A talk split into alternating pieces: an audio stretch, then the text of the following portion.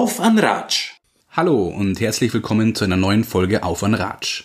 Mein Name ist Ralf Enzensberger. Hinter jedem Polizisten steckt ein Mensch, sagt Kriminaloberkommissarin Michaela Schiller. Ich habe mich mit ihr in der Polizeiinspektion in Mühldorf am Inn getroffen, über ihre polizeiliche Laufbahn, ihren beruflichen Alltag und über das oftmals falsch vermittelte Bild von Polizeibeamten gesprochen. Michaela berichtet mir, wie es ihr erging, als sie mit gerade einmal 17 Jahren ihren ersten Suizidfall behandeln musste, was sie dabei dachte und fühlte, wie Verhöre wirklich ablaufen, was sie von der Darstellung der Kripo-Beamten in Filmen hält und ja, was sie auch in ihrer Freizeit macht, um den Kopf wieder frei zu bekommen.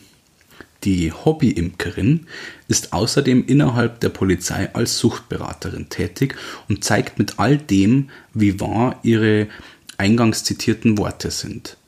Polizisten sind auch nur Menschen. Vorab möchte ich aber darauf hinweisen, dass ich mich mit Michaela auch über für manche Menschen möglicherweise schwerer verdauliche Themen sprechen werde. Wir sprechen eben auch über Suizide, deren Aufarbeitung ein fester Bestandteil von Michaelas Arbeit ist. An dieser Stelle möchte ich sagen, wer depressiv ist, sich in einer gefühlt auswegslosen Situation befindet, für den gibt es Hilfe beispielsweise bei der Telefonseelsorge unter 0800 111 0111. Es hört sich platt an, aber es stimmt. Für alles gibt es eine Lösung oder einen Ausweg. Viel Spaß beim Zuhören. Hallo Michaela. Hallo Ralf. Sag mal, ähm, kann es sein, dass du nervös bist? Ja, ein bisschen schon. Das ist für mich das erste Mal sowas. Sowas. Wir machen einen Podcast. Das ist jetzt äh, sozusagen eine Vernehmung. Ähm, jetzt bist du quasi mal in der umgekehrten Rolle und merkst mal, wie angespannt die Leute sind. ja, das ist gar nicht schlecht vielleicht. okay. Ähm, wir sind hier in Mühldorf am Inn, im Polizeihauptpräsidium, oder wie nennt man das? Und wer bist du? Was machst du hier? Ähm, ja, ich darf die ganz herzlich in Mühldorf bei der Kriminalpolizei, bist du jetzt gerade aktuell. Ich bin aber freier Mann noch. Ja, genau. Darf ich dich begrüßen? Ja. Äh, mein Name ist Michaela Schiller. Ich bin äh, 42, bin in Mühldorf geboren mhm. und wohne im nördlichen Landkreis Mühldorf am Inn. Mhm. Ähm, ich bin Sachbearbeiterin beim Kommissariat 1. Das mhm. ist für höchstpersönliche Rechtsgüter. Also Leben, Brand, Sexualdelikte, bin mhm. ich Sachbearbeiterin jetzt. Mhm. Ähm, Sachbearbeiterin hört sich sehr bürokratisch an für mich, in meinen Ohren. Hast du dann trotzdem mit dem Menschen zu tun, mit dem, wie man sich so vorstellt, was Kripo-Beamte machen? Oder ja, nicht? immer wieder. Mhm. Also eigentlich äh, bei jedem, ich nenne es jetzt mal Fall, haben wir auch mit Menschen zu tun. Natürlich, ob das jetzt ein Todesfall ist oder ein Sexualdelikt, beim mhm. Brandfall selbstverständlich mhm. mit den Geschädigten, mhm. die beim Brand womöglich alles verloren haben. Mhm. Mit denen hat man immer wieder zum Tor und oft zum Tor. Ja. Vielleicht war interessant, wenn du mal so diesen normalen Arbeitsablauf in Anführungsstrichen so ein bisschen skizzierst du gehst ganz normal ins Büro. So, jetzt, genau. was passiert dann bei dir? Äh, meistens ist der Montag für uns äh, recht spannend. Also okay. bloß noch kurz vorneweg. Mhm. Ähm, ich habe meine Ausbildung 95 ganz normal bei der Bereitschaftspolizei gemacht. Ja. Zum äh, Berufswunsch, ich wollte eigentlich immer Polizistin werden. Und ich habe auch in der Grundschule schon immer ähm, als Berufswunsch Polizistin angegeben. Tatsächlich? Ja, das hat damals waren Frauen bei der Schutzpolizei noch gar nicht, da waren ah, ja. nur bei der, bei der Kriminalpolizei. Aha. Dann bin ich eben von der Ausbildung her normal die Ausbildung durchlaufen, dann zehn Jahre bei der Schutzpolizei, bei der Inspektion in Rosenheim und dann mhm. ähm, habe ich die Möglichkeit zum Aufstieg gehabt in gehobenen Dienst oder jetzt dritte Qualifikationsebene. Danach bin ich 2017 zum Kriminaldauerdienst nach Traunstein gekommen mhm. und seit September 2020 bin ich jetzt eben bei der Kripo in Mühldorf Okay. als Sachbearbeiterin. Und Ja. das wollte ich nur vorne wegschicken, weil der Kriminaldauerdienst arbeitet hauptsächlich in der Nacht Mhm. oder am Wochenende. Darum habe ich gesagt, der Montag ist bei uns immer recht spannend. Wir gehen am Montag in der Früh in in Dienst Ja, und dann sehen wir, was am Wochenende alles angefallen ist. okay. Und das wird dann, entweder muss man noch was tun. Mhm. Und Was wäre das konkret, wenn es dort so Wenn es von mir das am, am Samstag jetzt brennt hat, Mhm. dann kommen meistens, fahren die Kollegen vom KDD am Samstag hin, weil die ja da Dienst haben Mhm. und übergeben uns das dann für den Montag und die können das Brandobjekt oft noch nicht betreten, weil es halt noch recht heiß ist oder noch Mhm. nicht ganz abgelöscht ist. Und mir dann am Montag, wenn das Feuer aus ist oder schon länger aus ist, als es ein bisschen abgekühlt ist, dann werden wir am Montag in der Früh nochmal den Brandort besichtigen, Mhm. oft mit einem Gutachter zum Beispiel Mhm. und, und dann weitermachen. Eben. Mhm. Aber da geht es dann äh, um die Beurteilung, ob es ähm, vielleicht ein gelegtes Feuer war. Genau. Oder? Das ist eigentlich für uns, äh, für die Polizei oder auch die Kripo ganz wichtig in, in jeder Beziehung, ob eine dritte Hand mit dem Spiel war, ob von mir, dass der Brand von einem Dritten gelegt worden ist oder beim Todesfall, ob der Mensch anhand von einem Einwirken von einer dritten Hand Mhm. zu Tode gekommen ist und so Sachen. Das interessiert uns halt am, am meisten. Mhm. Also wenn wir jetzt nochmal zurückgehen, du hast äh, in der Grundschule schon vorgestellt, du möchtest Polizistin werden. Genau. Da irgendeinen Zusammenhang jetzt in der Rückschau, warum das so war für dich? Gar nicht.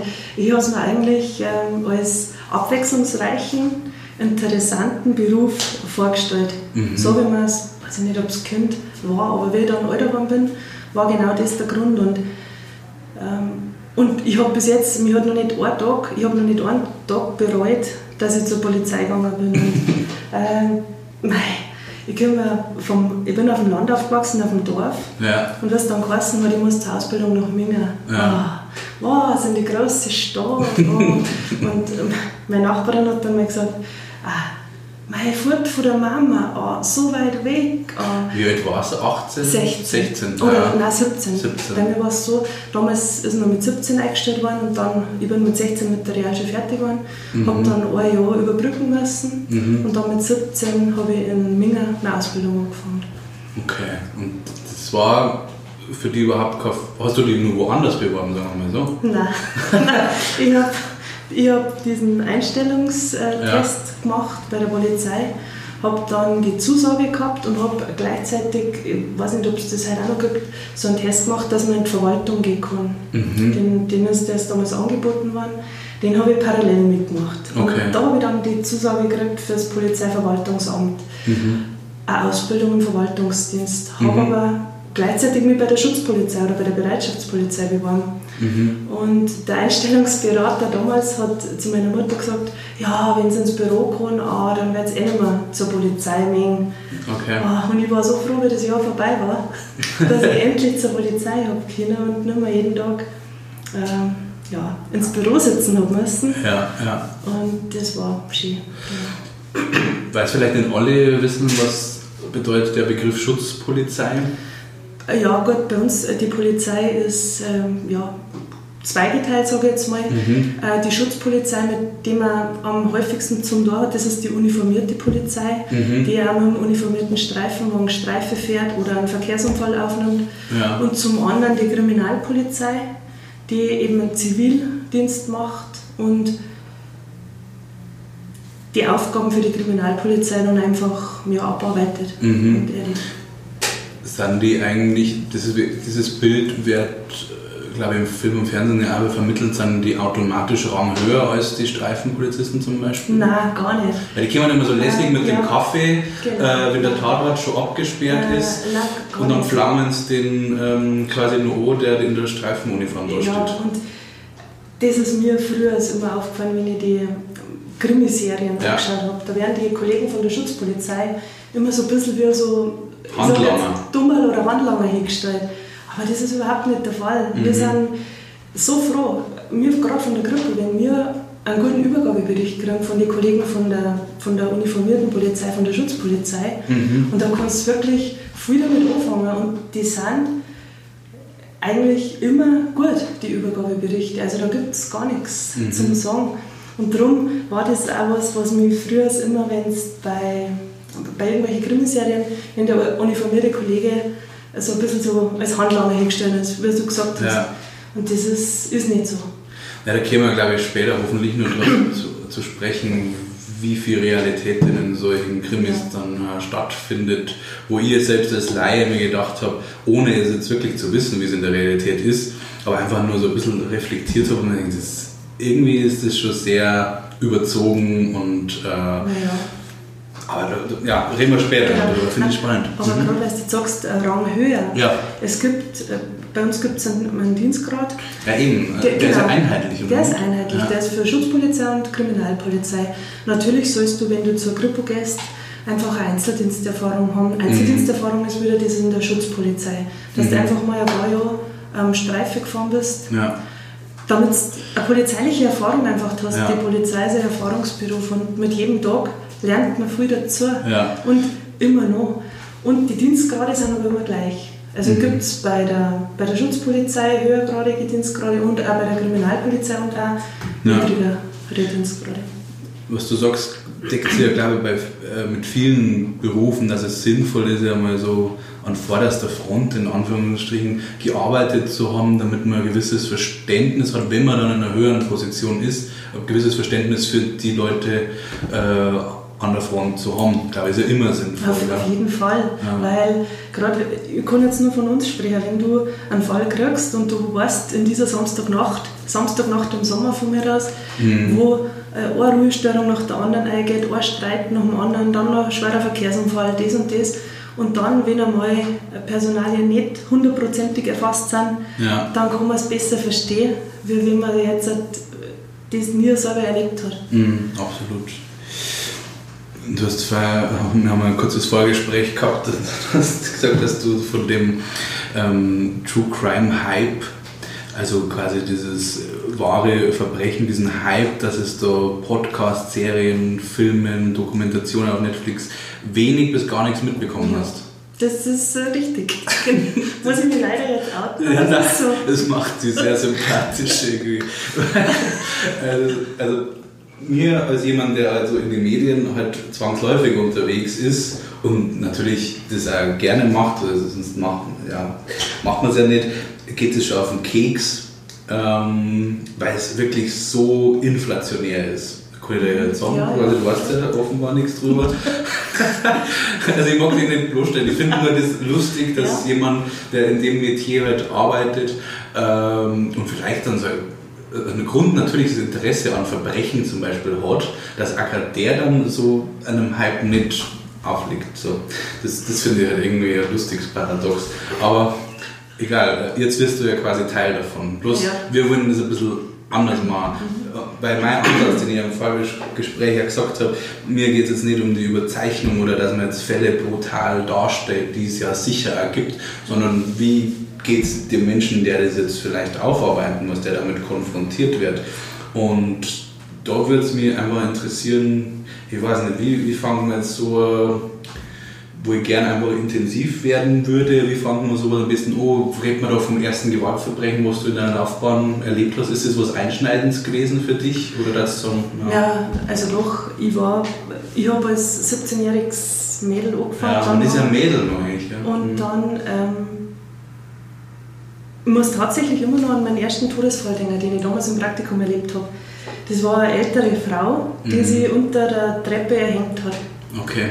Und, und das, an das muss ich immer denken. Das war eigentlich auch so der, der erste Leichnam, die erste tote Person, die ich in meinem Leben so gesehen habe. Mhm. Damals war ich 18 oder, oder ja, 18, 19 so. Und äh, da muss ich immer noch dran denken. Und es gibt andere Fälle auch. Aber wenn man kurz bei dem äh, bleibt, oder, dann ist der Anruf gekommen, also Praktikantin hast ja, du bist schon in der Ausbildung. Ich bin in der Ausbildung, ja. wir waren im ersten Jahr fertig und dann im ja. zweiten Jahr haben wir so ein Dreimonatspraktikum mhm. damals gehabt, wie es aktuell ist, weiß ich gar nicht genau. Ja. Äh, aber damals war dann drei Monate Praktikum auf einer ja, Einzeldienststelle äh, und bei mir war das ja auch die P. Mühldorf, glaube ich, genau. Okay. Und, und da fährt man dann mit einem erfahrenen Kollegen. Also man weiß das schon, dass es jetzt so ein blöd oder was meinst du, dass so ein Einsatz kommen kann oder was jetzt kommt? Ja, an dem Tag. Wenn wir, wenn wir genau. so über den Tag reden, dann sagt der erfahrene Kollege, ja, Mädel, nein, okay, das wäre ein bisschen sexistisch, sondern Kollegin, ja. aber ich habe das Mädel gesagt, weil ja, mit 17 ist man ja, einfach nur ein Mädel.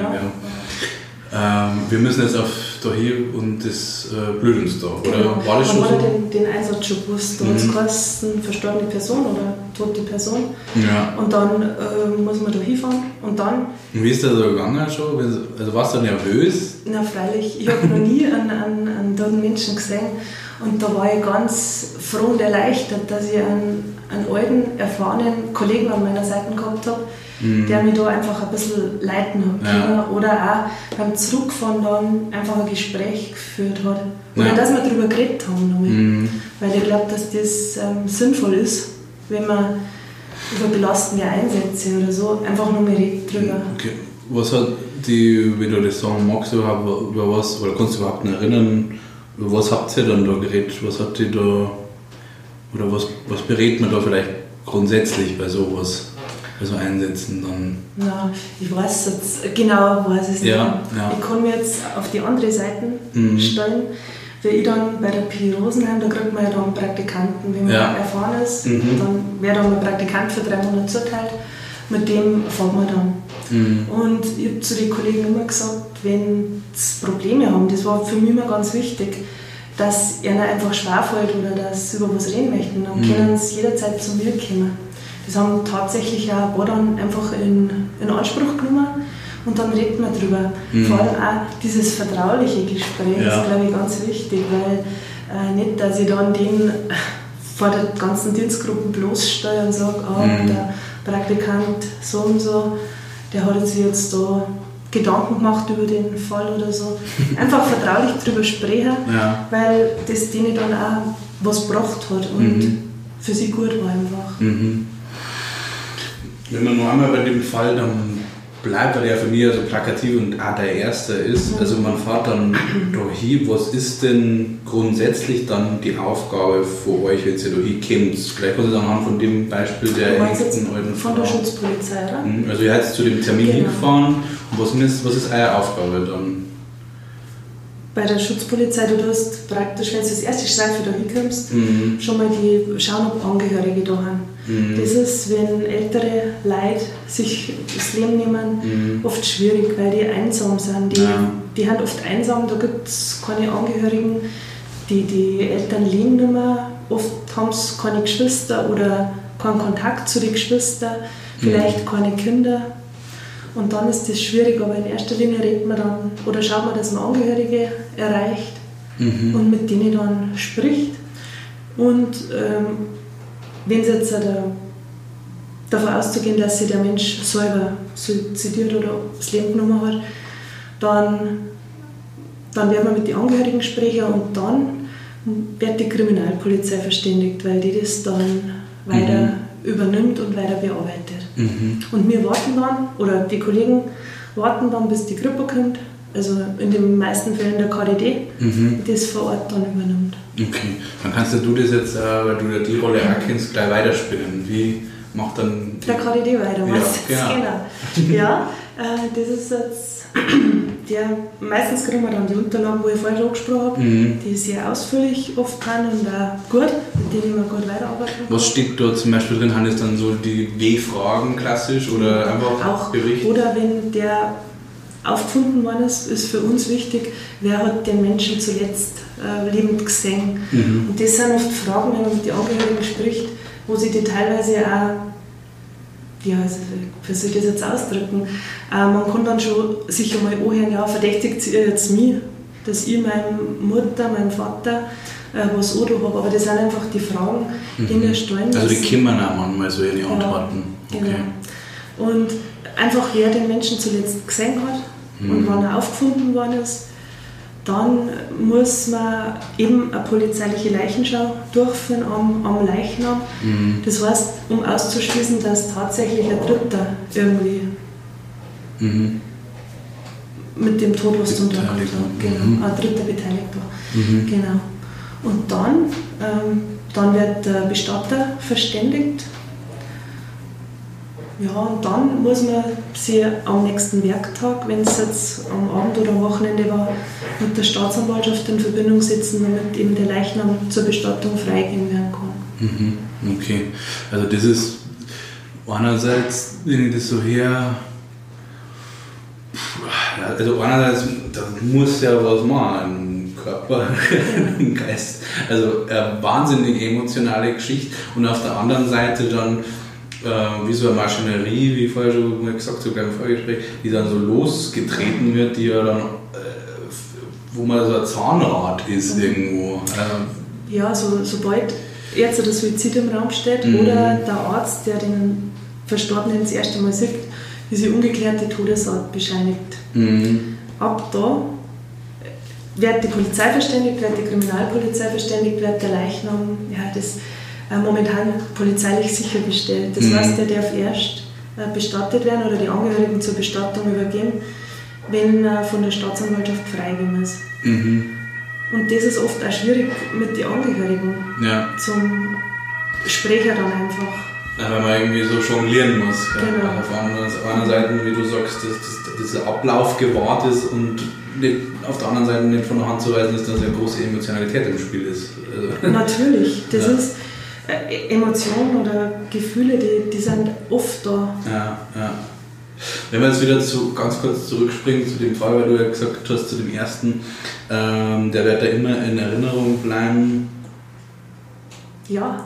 Warum eigentlich? Also nicht nur, weil er so klassisch ist, dass es der erste ist, sondern vielleicht, weil er halt für die emotional noch präsent war. Ich möchte da bloß anhand von dem ein bisschen sagen, was das mit dir als Mensch auch gemacht hat.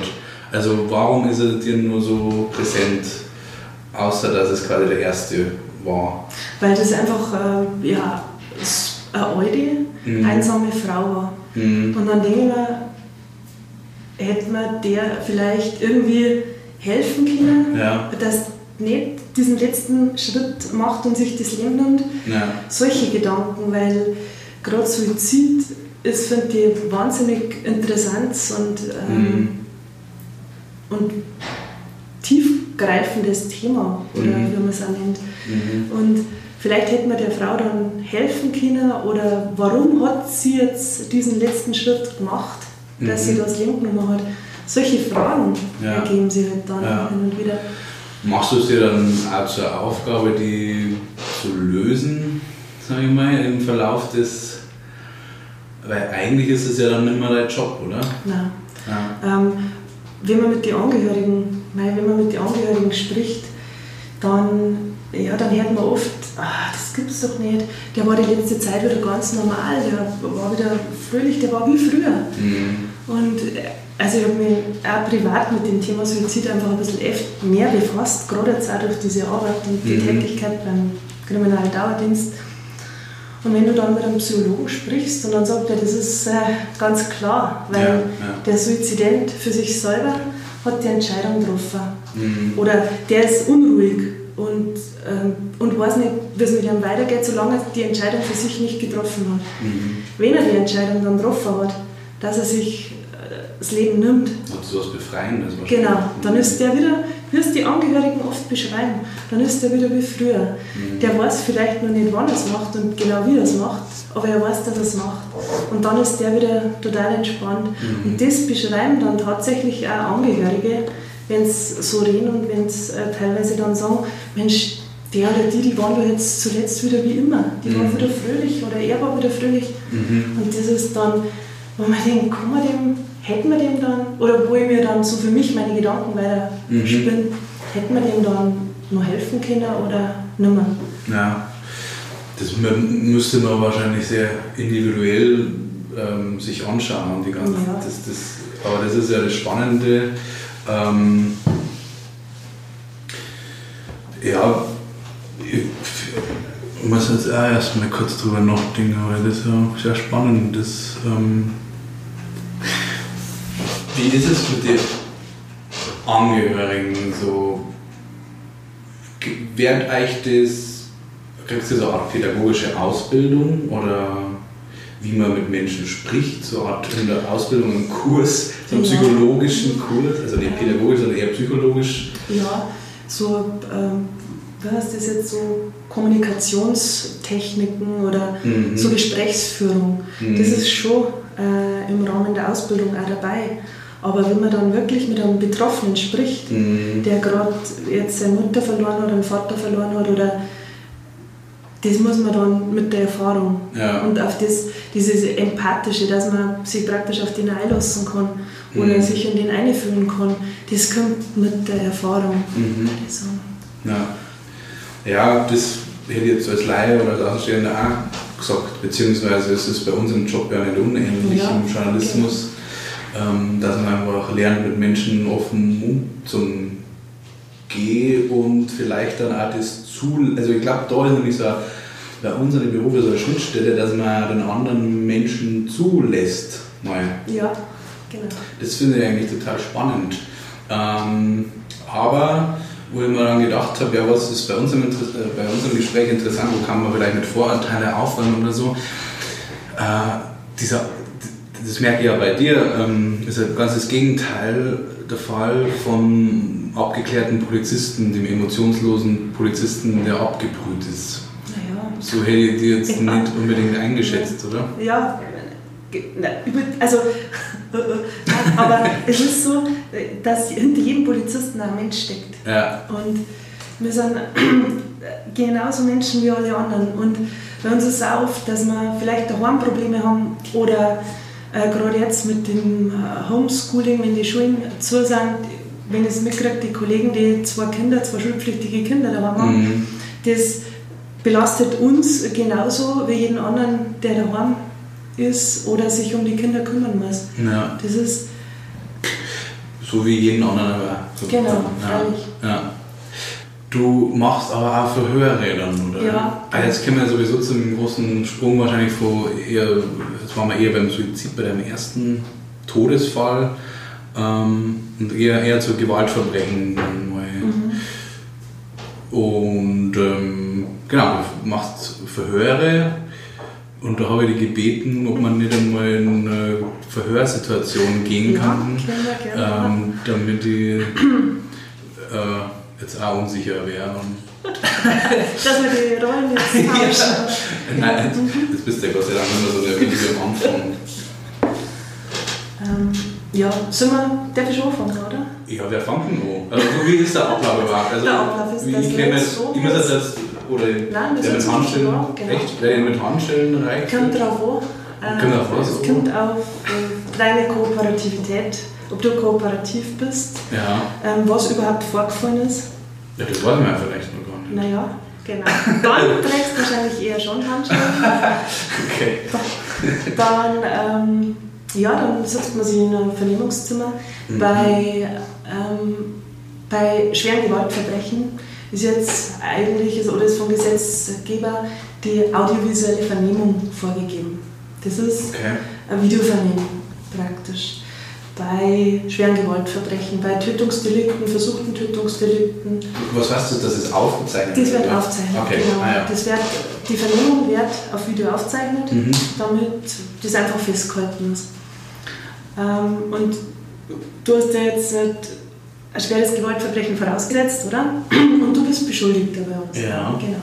Dann, dann wir jetzt ähm, ein kurzes Vorgespräch führen, da werde ich dir die ganze Anlage erklären, da dir den Ablauf erklären mhm. und dann sitzen wir da vor der Videokamera. Mhm. Ähm, du auf der einen Seite, ich auf der anderen. Mhm. Und dann ist das Allerwichtigste die Belehrung. Die Belehrung geht vorne weg. Mhm. Und die werde ich jetzt einfach kurz mit dir mal durchspulen, ja. so wie es im echten Leben auch stattfindet. Ja, gerne. Beim Beschuldigten. Ähm, also, Herr Enzensberger, Sie sind bei uns äh, Beschuldigter mhm. wegen eines äh, versuchten Tötungsdeliktes. Ihnen wird zur Last gelegt, dass Sie gestern Ihre Frau mit einem Messer von hinten angegriffen und dabei schwer verletzt haben. Aufgrund des Angriffs von hinten wird bei Ihnen das Mordmerkmal der Heimtücke verfolgt oder momentan verfolgt. Und aus diesem Grund sind Sie bei uns Beschuldigter wegen dem Vorwurf von einem versuchten Mord. Bei uns bei der Polizei sind sie nur verpflichtet, dass sie wahrheitsgemäße Angaben zu ihrer Person machen. Zu den, zum Sachverhalt selbst brauchen Sie bei der Polizei keine Angaben machen. Sie können jederzeit, auch vor unserer Vernehmung jetzt hier, einen von Ihnen, Ihnen zu wählenden Verteidiger befragen oder ähm, bei Ihrem Fall war es jetzt sogar so, dass das ein Fall notwendiger Verteidigung ist, weil ein Verbrechen im Raum steht. Mhm. Da werde Ihnen von Amts wegen ein Pflichtverteidiger gestellt. Mhm. Weiterhin muss ich Sie noch äh, belehren auf den Täter-Opfer-Ausgleich.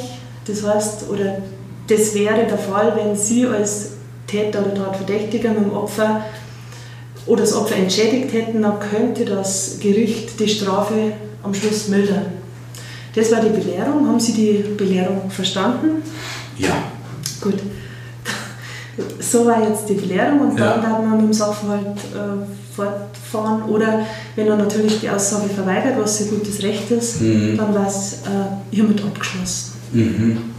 Dann kommt das oft, na kann man also pauschal sagen, oder? Also, weil das war ja die schlauste Variante eigentlich. Für nichts. Ja. ja, ja, freilich. Ähm, es, es gibt ja so Fälle, wechselseitige Körperverletzung zum Beispiel. Ja, ah, ja. Da ist er zum einen Zeuge und Geschädigter von der Körperverletzung und zum anderen Beschuldigter. Mhm. Äh, ja. Und da hat er natürlich als Beschuldigter viel mehr Rechte, weil er ja nichts sagen braucht ja. der Polizei.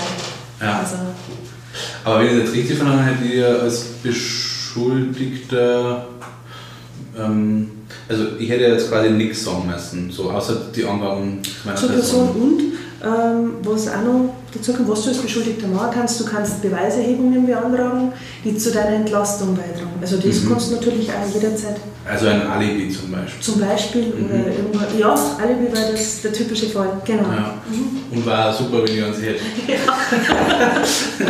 ja, und das, genau. okay. Genau, also das kannst du natürlich auch angeben, aber wie gesagt, als Beschuldigter hast du das Recht, dass bei der Polizei keine Angaben machst. Äh, bereitest du dich dann auf so ein. Ja, vor, meinst du jetzt, gell? Ja. ja, auf jeden Fall. Äh, das ist ähm, ganz wichtig, dass man sich vorbereitet. Es gibt natürlich Fälle, wenn man jetzt zum Beispiel um 4 Uhr in der Nacht zu einem ein Tötungsdelikt gerufen werden und dann heißt es, jetzt muss oder soll der Beschuldigte noch vernommen werden, dann kann man sich nicht vorbereiten. Aber so ein Grundgerüst mhm. gibt es einfach, nachdem man vorgeht. Das macht die Erfahrung wahrscheinlich auch. Äh, genau. Mhm. Und wenn man einen erfahrenen Kollegen dabei hat, der kann dir dann auch gewisse Sicherheit geben. Ja. Dann gehst du nach dem vor. Aber wenn du eine geplante Beschuldigtenvernehmung hast, die einfach ein paar Tage oder Wochen später ist, dann muss man sich gut vorbereiten, weil das wird auch von Professionalität zeugt, wie man. Aber gibt es dann nicht auch diese, also das kenne ich zum Beispiel auch aus Film und Fernsehen, eher so diese Psychospielchen, die man dann. Ähm, die gibt es im Fernsehen, ja. Äh, und, Was in echt quasi nicht. Also, nein, bei uns ne? ist mit einfach nicht lang. Also wenn man das immer hört, zum Beispiel, das war sogar jetzt ich bei der amerikanischen Serie, wenn du immer weißt, äh, dein Kumpel im Nachbarbüro, der hat jetzt gestanden, genau, ja. mhm. obwohl es nicht stimmt. Mhm. Ähm, also sowas darf man nicht, das, ist, das macht man nicht und das darf man nicht. Mhm. Man kann diese kriminalistische List, ja. die darf man anwenden. Ja. Und bloß ein Beispiel, wenn man jetzt sagt zu einem, wir haben deine Fingerabdrücke oder wir haben ihre Fingerabdrücke am Tatort gefunden und es stimmt nicht, dann ist es eine Lüge. Das darf man nicht. Mhm. Aber wenn man zum Beispiel sagt, ähm, was war jetzt, wenn wir ihre Fingerabdrücke am Tatort finden, dann? Mhm. Und dann fragt man halt was so. Kind. Genau. Das war so ein Beispiel. Ja. Also, aber Lernen, nein, mhm. das darf man nicht.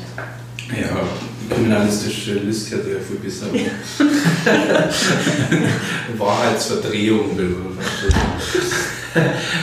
Na, aber ähm, was ich eigentlich damit ein bisschen sagen wollte, ist ja das, ähm, diese Verklärung, dass das ja so, wie soll ich das beschreiben, dass man irgendwie denkt, ja, wenn man jetzt dann da ange man muss total aufpassen bei dem, was man sagt. Natürlich äh, muss man das ja, wenn man was zu verbergen hätte, Aber dass man sich mehr reinreitet, dass man jemanden einen Strick tragen muss, schon fast. Ähm, das ist ja was eher was für im Fernsehen vorkommt, oder? Das ist ja relativ geradliniges ja, Gespräch. Sowas. Das ist ähm, das Vernehmungsgespräch, das läuft ja immer nach der gleichen, eigentlich nach der gleichen Reihenfolge ab. Mhm. Also frei erzählen, wie es aus seiner Sicht passiert ist. Ja. Und wenn dann noch Fragen sich ergeben, dann werden die im Anschluss gestellt. Mhm. Ähm, was natürlich schon so ist, wenn jetzt der Beschuldigte nichts sagt, mhm. dann hat man nur eine Sicht. Also die vom Geschädigten oder vom Opfer. Ja. Wenn der Beschuldigte nichts sagt, dann hat man die zweite Seite nicht. Und mhm. das ist dann oft, da fehlt dann was. Da fehlt was, ja. ja. Wobei, wie gesagt, manchmal, also wenn er ja irgendwie was damit mindestens zu tun hat, dann ist es ja wahrscheinlich das Schlauste erstmal nichts. Nichts zu sagen, freilich, und das ist ja sein Recht. Also, ja, da ja. Man, ja, es ist ja so, dass man nicht ähm, mit allen Mitteln praktisch mhm. ähm, eine Aussage oder Antworten mhm. mit allen Mitteln einfach. Ja, aber da kommen wir, finde ich, schon zu so einer grundsätzlichen Frage, die ich mir eben gestellt habe.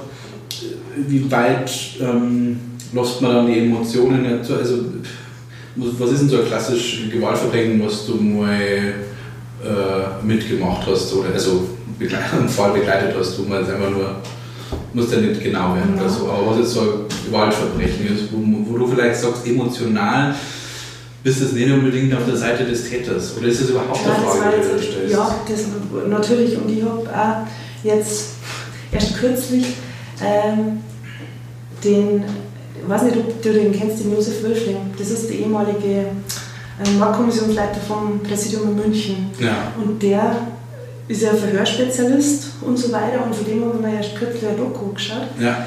Und der beschreibt das ganz gut. Mhm. Der sagt, man soll diese Vernehmungen, ähm, man hat, Emotionen gehen auch beim Polizisten hoch. Mhm. Und wenn man den nicht beiseite da kann, oder weiß ich nicht, dann sollte man vielleicht sogar den vernehmenden Beamten wechseln. Mhm. Dass einer, der jetzt sagt, wie viel Beispiel war vielleicht eine Misshandlung von einem Baby.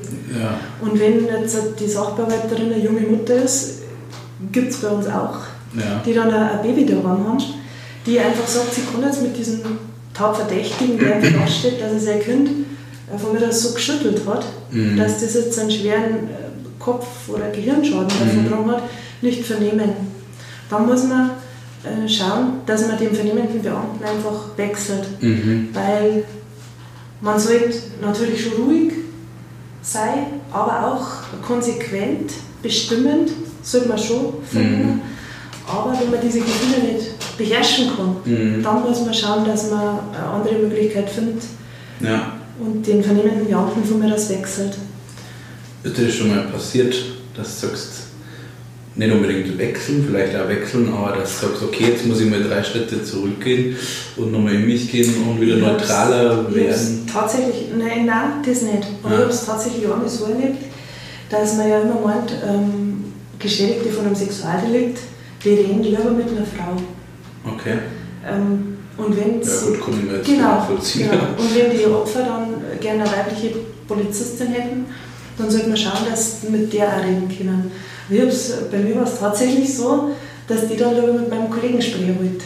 Mhm. Und da muss man halt dann einfach sagen, ja, da nehme ich mich jetzt raus und dann soll es mit meinem Kollegen sprechen. Mhm. Und der hat dann auch wirklich ja, viel sie rausgebracht. Mhm. Und so in die Richtung ist mir schon mal passiert. Mhm.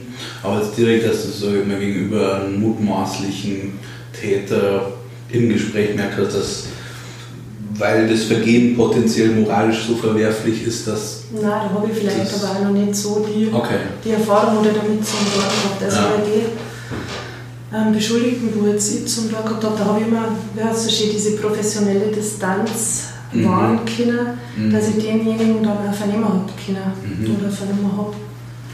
Liegt es dann an die Taten auch, dass vielleicht noch nicht so ein krasses gehabt hast? Oder? Kann sein, ah. ja, kann schon sein.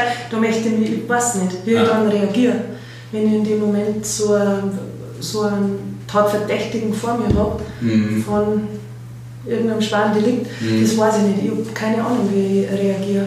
Mhm. Oder reagieren darf. Ja.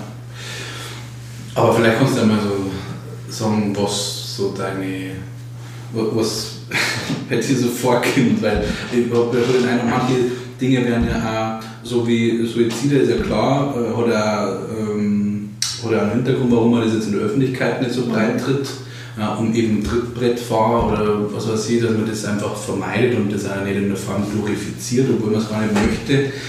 Ähm, aber ansonsten haben ja auch manche Gewaltverbrechen, die, was weiß ich, hinter verschlossener Tür, die einfach kein Öffentlichkeitsinteresse haben und darum in der Zeitung stehen, die existieren ja trotzdem. Ähm, was kommt denn so vor in deinem Einzugsgebiet, damit man sich das vielleicht vorstellen kann? Ich glaube nicht, dass jeder jetzt weiß, was an Gewaltverbrechen oder so bei uns durchaus existiert, aber vielleicht nicht so im Fokus steht. Ja, das waren ähm, Sexualdelikte zum Beispiel. Mhm, also Vergewaltigungen zum Beispiel. Vergewaltigungen, wenn, ja, wenn, wenn das Opfer oder die Geschädigte Anzeige erstattet und angibt, dass von, von einem Unbekannten vergewaltigt oder sexuell genötigt worden ist, solche mhm. Sachen. Oder oder auch, wie ich vorher schon gesprochen habe, Misshandlung von Kindern, mhm. dass von mir aus äh, das Krankenhaus anruft und sagt, wir haben ein schwer verletzt mit einem Gehirnschaden, sechs, sechsmonatiges Baby da. Und das ist vielleicht äh, der Bilderbuchfall von, einer, von einem Schütteltrauma. Mhm. Solche Sachen können vorkommen. Ja, Mord und Totschlag. Aber das ist jetzt so, dass ich da natürlich auch aus Rücksicht und aus Datenschutzgründen nicht näher darauf eingehen kann. Ja. Aber man liest es ja auch immer mal wieder in der Zeitung, ja. wenn ähm, irgendwelche Gewaltverbrechen auch vielleicht im häuslichen Umfeld ja. passieren. Oder ja. ja, aber bei uns schon viel weniger als ja quasi in Städte zum Beispiel, oder? Hm. Ich weiß nicht, wie das dann genau ist, wenn man jetzt dieses äh, München zum Beispiel, ja. wenn man dieses Ballungsraum ähm, rausrechnen darf, ja. wird es dann im Vergleich war. Das weiß ich nicht. Ja. Aber weil ich mir gedacht habe, dass du die Frage mit Zahlen stellst, habe ich mir gedacht, ich äh, hole mir da jetzt im Vorfeld schon die Zahlen. Ähm, für, für 2019 muss ich dazu sagen, das sind die Zahlen für 2019 und 2018, die mhm. ja veröffentlicht worden sind. Weil die für 20, die sind noch nicht öffentlich die werden im März heuer erst veröffentlicht und so lange kann man da noch nichts sagen. Die können sich ja jeder anschauen eigentlich. Vielleicht, ja. Genau, die können sich dann, diese polizeiliche Kriminalstatistik, die wird immer äh, veröffentlicht ja. und dann kann man sich das anschauen. Ich habe jetzt bloß ein Beispiel für die Gewaltkriminalität im Bereich Oberbayern Süd. Mhm. Ähm, das Präsidium Oberbayern Süd das umfasst die das umfasst praktisch Berchtesgadener Land, also mhm. in unserem Bereich jetzt hier, Mühldorf, Altewing, Traunstein, Berchtesgadener Land, ja. dann noch den Bereich Rosenheim, mhm. mit Rosenheim und Miesbach und auf der Weilheimer Seite noch ähm, Bad Tölz, Wolfratshausen. Ein Riesengebiet eigentlich. Und das ist Polizeipräsidium Oberbayern Süd. Und für den Bereich sind die Zahlen von 2019 1676 und äh, im, Jahr, im Vergleich zu 2018 waren es 1663. Also es war der Unterschied, 2019 waren 13 mehr. Mhm. Und ähm, das sind Gewaltkriminalität, da sind vorhin drunter Mord, Totschlag, Tötung auf Verlangen, Vergewaltigung, sexuelle Nötigung, Raub, räuberische Erpressung und so weiter. Das mhm. fällt unter diese Gewaltkriminalität. Was man für 2020 schon grob sagen kann, dass die Zahlen in allen Deliktsbereichen rückläufig sind. Also weniger als 2019, mhm. wahrscheinlich. Es ist mhm. noch nicht alles ausgewertet, aber momentan ist der Stand so, dass es weniger wird. Und das wird, oder meint man, dass das mit der, einfach mit den Ausgangsbeschränkungen, Ausgangssperren von der mhm. Corona-Pandemie zusammenhängt. Also, das ist schon ein interessanter Aspekt auf alle Fälle. So schaut es momentan aus. Mhm weil man ja ein bisschen so gefühlsmäßig hätte ich jetzt gesagt, dass zumindest das, was hinter der verschlossenen Türen in Anführungsstrichen passiert, vielleicht mehr geworden ist. Hätte ich mir jetzt gedacht, Aber kann man jetzt aus der offiziellen Statistik ja. nicht lesen. Aber ist, nicht, ist gerade so beantworten die Frage, weil halt die vielleicht nicht an, an, an die Öffentlichkeit kämen. Ja, ja, ja, ich meine, das, das Dunkelfeld. Ja. Bei uns in Deutschland, da gibt es äh, keine Pflicht zur Anzeigenerstattung. Ja. Also, wenn jemand, du kannst mir zwingen, dass er Anzeige erstattet. Ja. Auch wenn du genau weißt, von mir aus, der wird daheim geschlagen vom Partner, von der Partnerin, aber es, diese Anzeigepflicht gibt es bei uns nicht.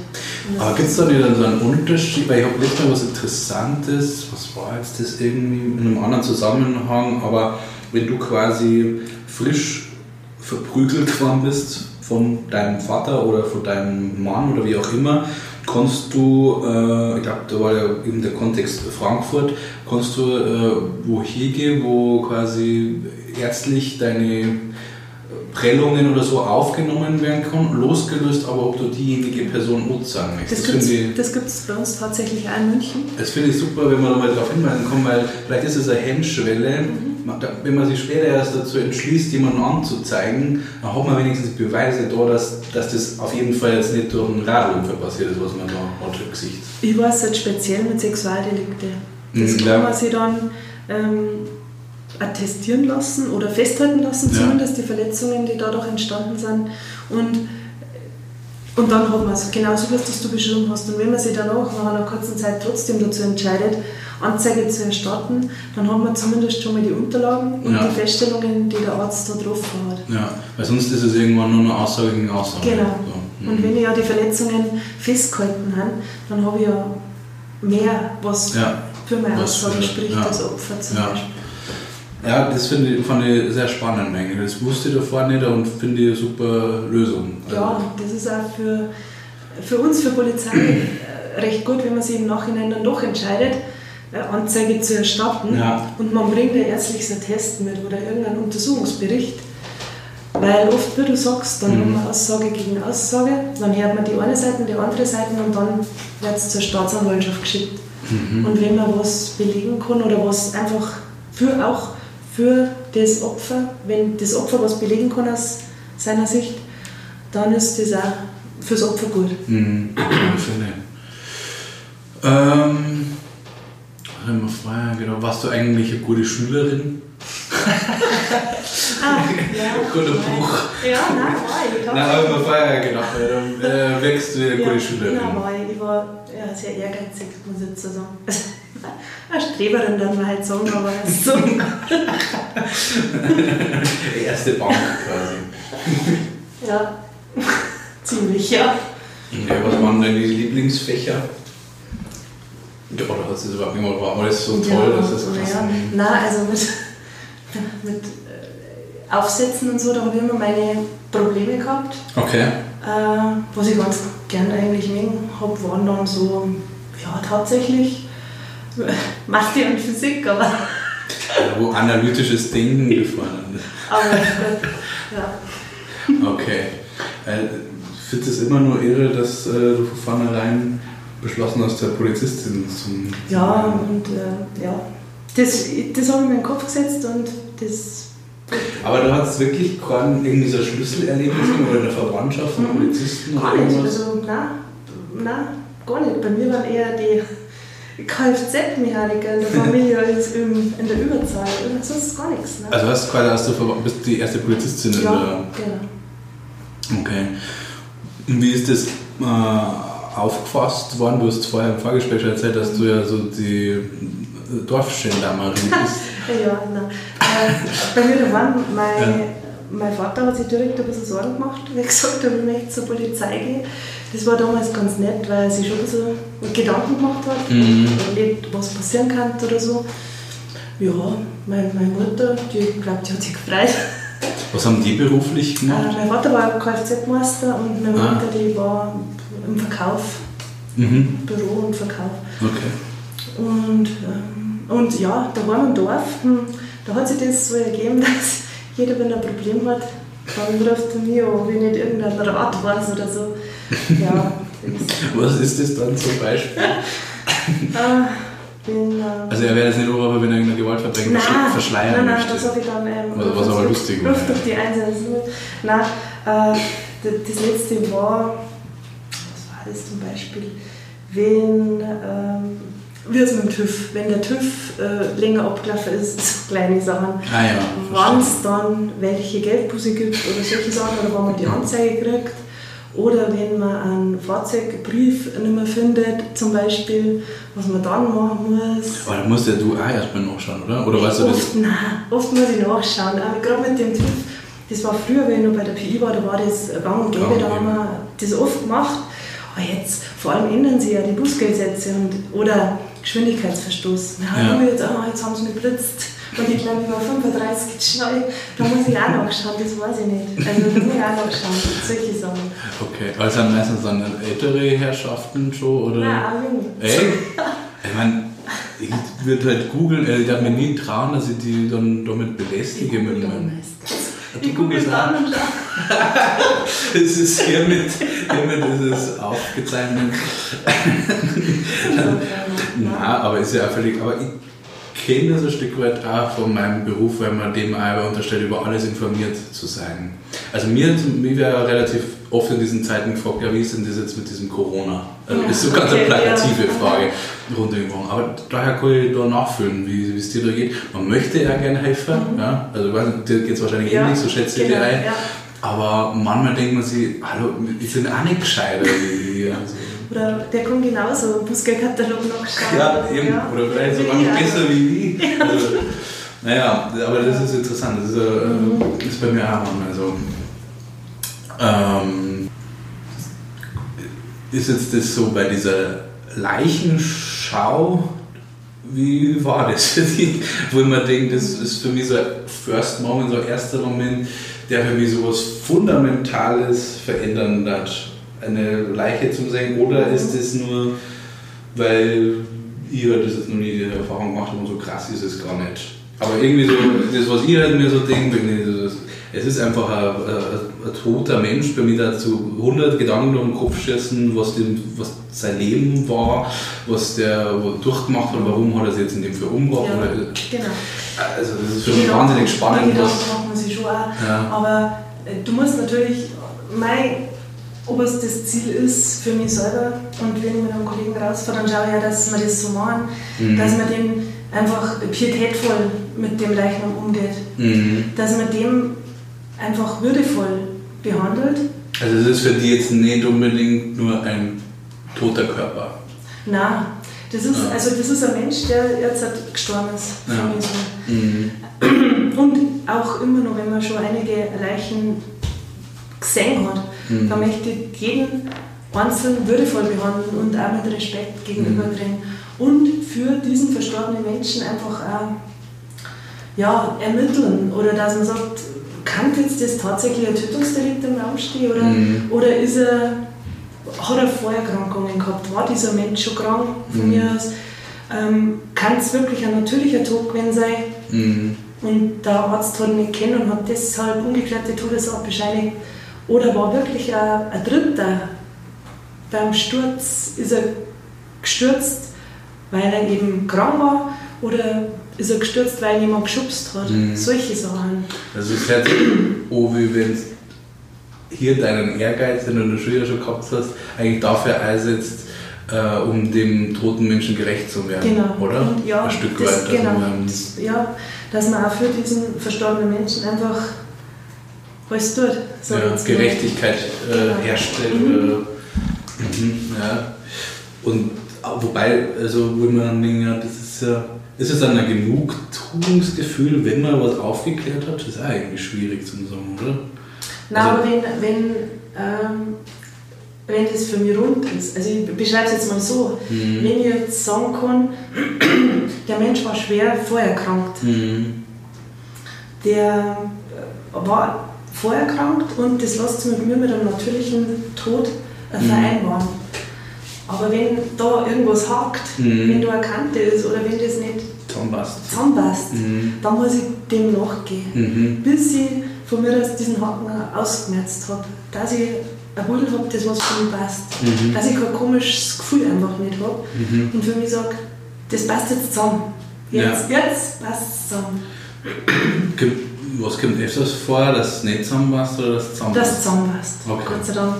Äh, ja, dass einfach wirklich die Kranken oder die einfach schon krank waren, es muss nicht unbedingt ein alter Mensch sein, aber es kann auch ein junger Mhm. Mensch schwer krank sein, Ja. der wo dann einfach sterben muss, weil er schon so krank war.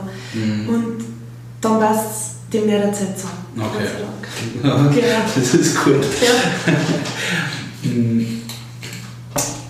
Irgendwas wird jetzt sagen, jetzt habe ich es vergessen. Mensch. Naja, jetzt muss ich erst meinen Schluck trinken.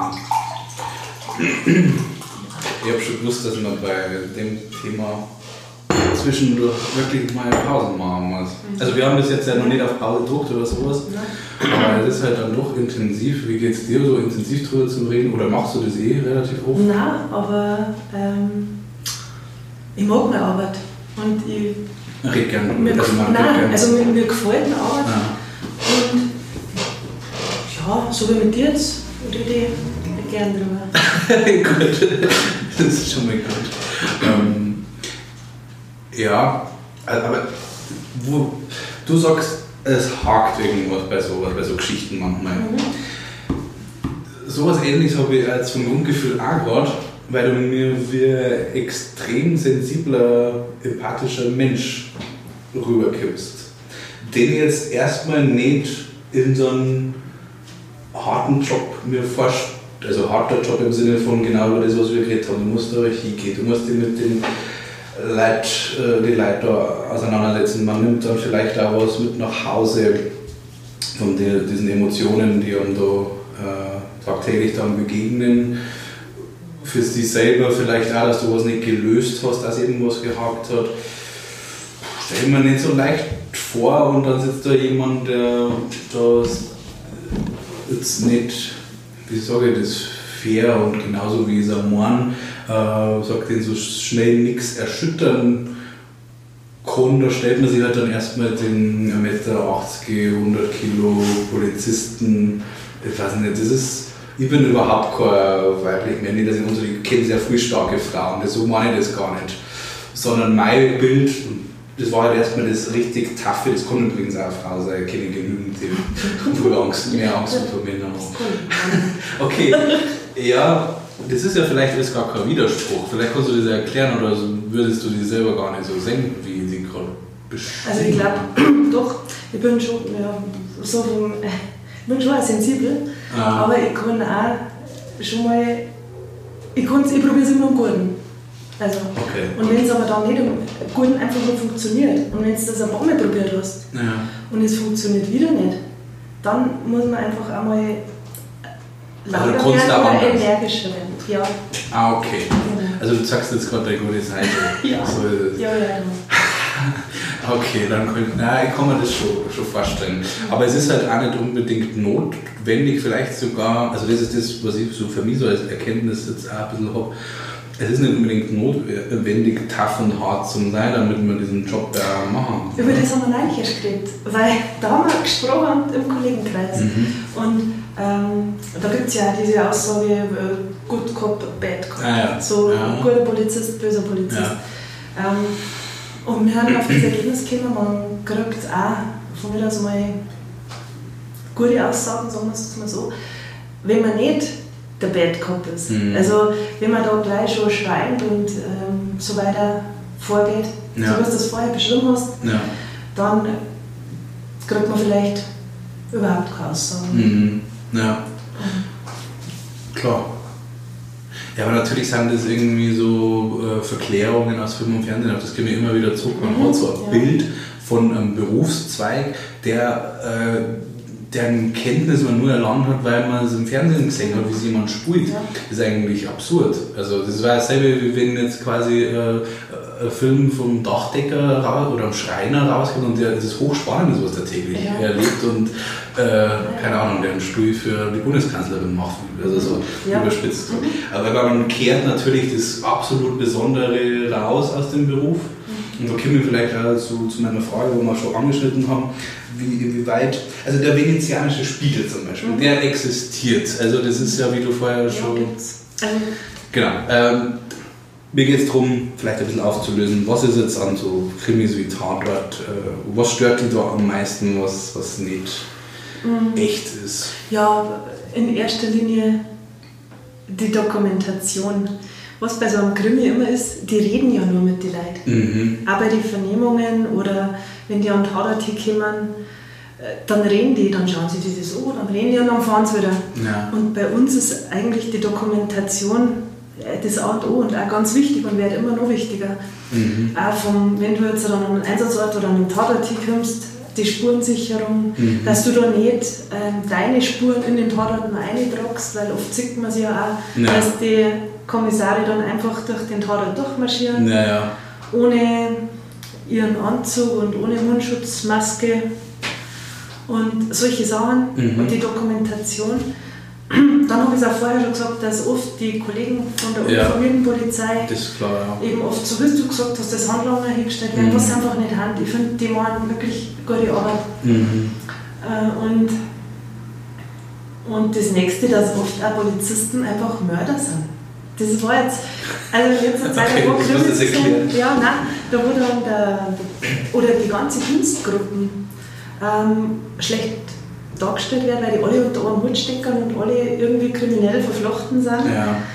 Oder irgendein Kollege dann der Mörder ist, der jemand erschossen hat und das dann vertuscht und so. Mhm. Ja, das ist schon auch ein bisschen komisch. Ja. Okay, ja, über, über komplette Überspitzung ja. halt. Und, ähm, was ich aber schon, und da kommen wir ja auch zum Teil deines Berufs oder ähm, was mir im Film ja schon oft auffällt, ist, dass ja Kommissare gerade hauptsächlich geht es ja um die, dass sie dann irgendein Suchtproblem mhm. haben. Ja. Also Alkoholiker sind oder Schmerztabletten essen oder sowas.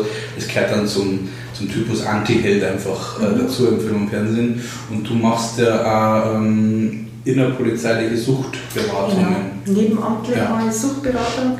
Ähm, da dazu, dieses Interesse da dazu habe ich eigentlich gekriegt in meinem, im gehobenen Dienst, da haben wir ja mhm. Psychologie als Nebenfach. Ja. Und das war, hat mich interessiert, was in den Menschen so vorgeht. Oder, und vor allem möchte ich sagen, das spricht halt auch dafür, dass wir lauter Menschen sind. Mhm. Also, darum gibt es auch Kollegen bei uns, die einfach ein Problem in erster Linie oder auch mit den legalen Sachen, mit Alkohol einfach. Mhm. Es gibt Kollegen, die halt ein Alkoholproblem haben. Und aus diesem Grund habe ich mich dann eben entschieden, dass ich diese Suchtberaterausbildung mache. Und die vor allem auch bei der Alkohol, ähm, wenn du in der, als uniformierte Streife zum Familienstreit kommst oder zu einer körperlichen Auseinandersetzung, Körperverletzung, dann, dann ist ganz oft irgendein Beteiligter oder zwei Beteiligte haben alkoholisiert. Mhm. Oder ich glaube auch daheim, jeder hat im Bekanntenkreis, im, vielleicht sogar Verwandtenkreis, Freundeskreis jemand, da wo man weiß, der, wenn was trinkt, dann kennt er sie nicht mehr. Ja. Dann wird er aggressiv oder, oder auch, gewalttätig ja. vielleicht sogar. Und das waren alles so Punkte, die da mich inspiriert haben, mhm. dass ich diese Ausbildung mache. Und, ähm, und ja, und das ist auch wirklich interessant, vor allem weil wir da auch über einen Suizid viel erfahren haben im Rahmen der Ausbildung. Mhm. Weil, wenn du nämlich wieder mit Angehörigen redest, zum Beispiel, jetzt kommen wir wieder auf das Thema Suizid, weil das ist einfach bei uns oft vorkommt, mhm. dann, wenn du mit den Angehörigen redest, dann sagen die oft, ja mei, ähm, der Alkohol wird auch seinen Teil dazu beitragen haben oder, oder dass er sogar was drum hat, damit das überhaupt sich traut hat oder das mhm. durchzuführen. Und das passt dann alles wieder zusammen und darum ähm, mache ich das und eben auch, ja, weil es im Kollegenkreis immer mal wieder einen Kollegen gibt, der da selber das Problem hat damit. Mhm. Meinst du, dass das, ähm, was man im Beruf an sich zum Tor hat?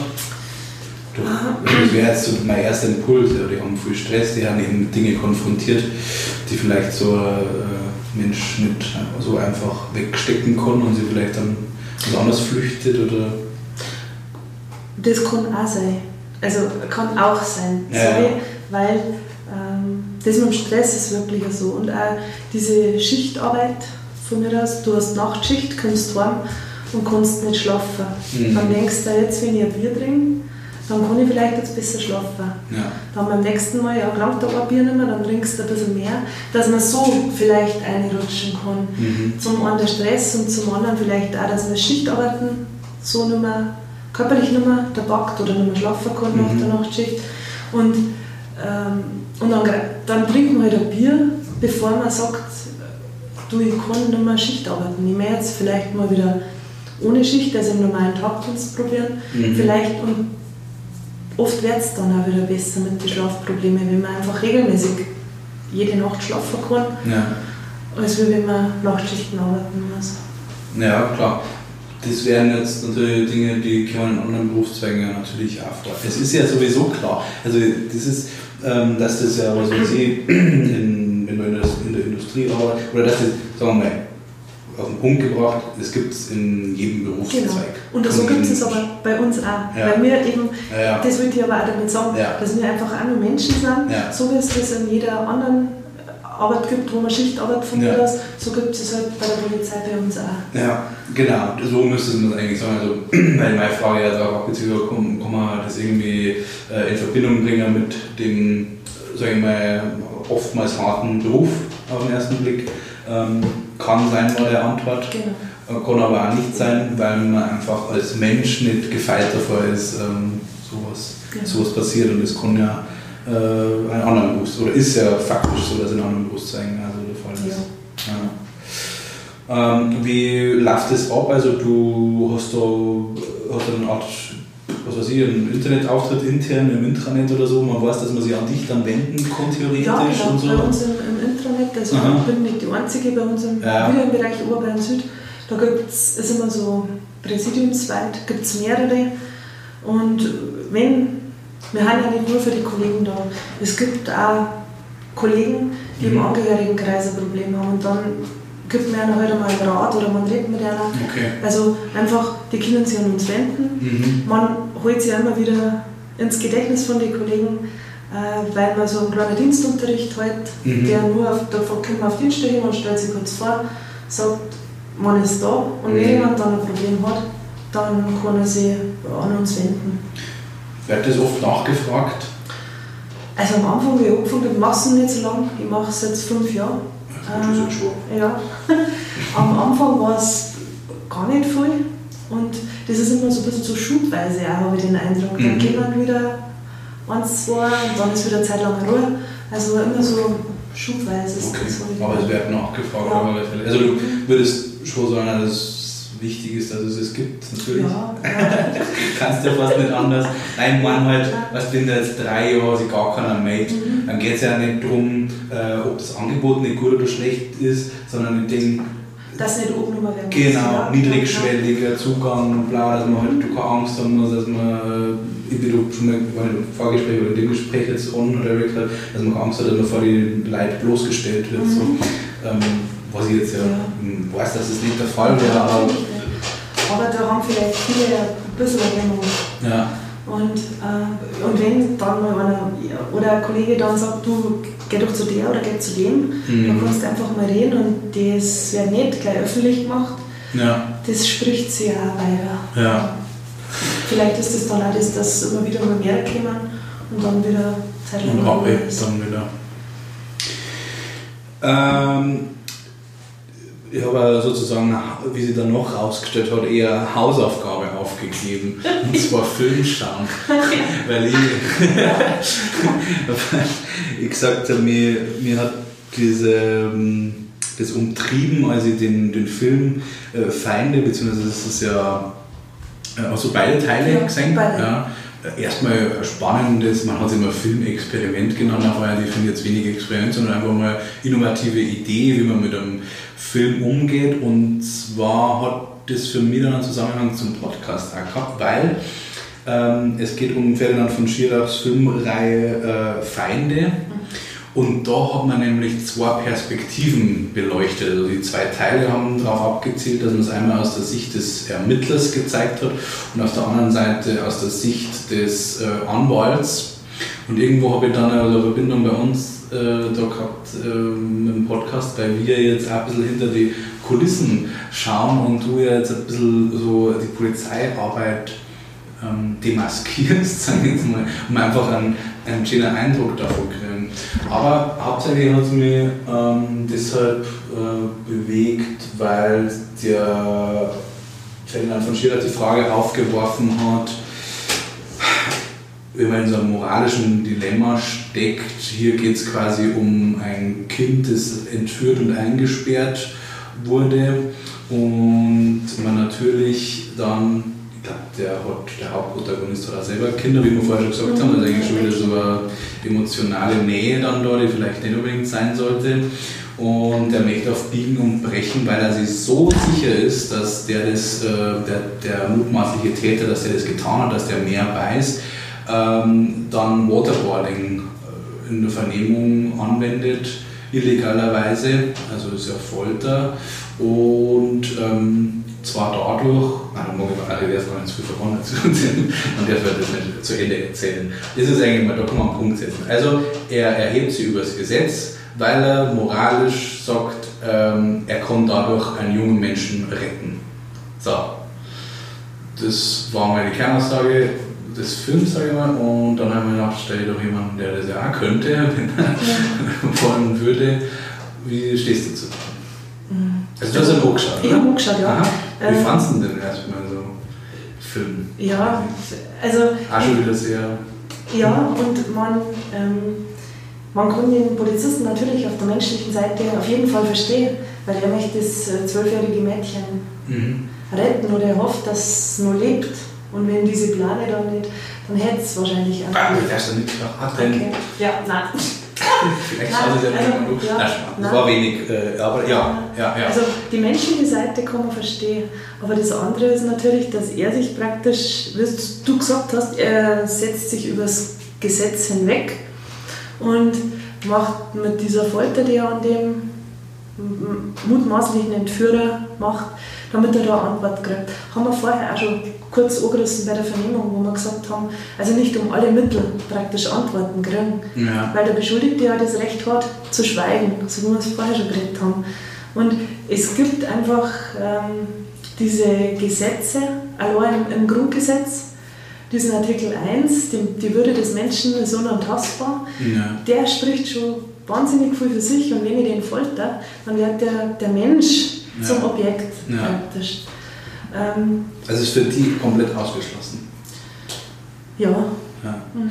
Ich, sehe ja nur den großen Unterschied ein bisschen äh, bei dem, dass er so diese, diesen Zeitfaktor drin hat, dass er sagt, ähm, ich, ich verstehe, wenn ich jetzt unterbrich, ich verstehe ja auch. Auf der einen Seite mhm. steht die Familie da, Vater, Mutter, Bruder, dann kommt irgendwann wieder die Presse, mhm. die einfach möchte den Fall. Ergebnisse sehen ja, möchte, genau. Sehen, und, und auf der anderen Seite steht aber er, du hast vorher dieses Dilemma angesprochen, ist in einer Dilemmasituation. Ja. Auf einer Seite mit dem Zeitdruck, Familie, Presse und auf der anderen Seite ist das Gesetz da, ja. was man sich, ja. äh, an das man sich halten muss. Weil sonst wird er ja, er macht es ja praktisch selber zum Straftäter, ja. wenn er die Folter anwendet, äh, den anderen körperlich misshandelt, um an die Antworten. Ich kann natürlich nur für mich sprechen, jetzt halt, aber ja, ja, klar. Also, ja, ich finde es äh, sehr spannend, weil er ja eigentlich so das, was du jetzt sagst, fast schon selber dann, ich meine, wir reden jetzt von einer Fik ja. fiktionalen Figur natürlich, mhm. aber dadurch, dass der Ferdinand von Schirach ist ja Anwalt und der, glaube ich, kennt sich schon aus. Also, also es gab ja also diesen prominenten ja. Fall. Ja, also noch empfunden hast. Genau, ja.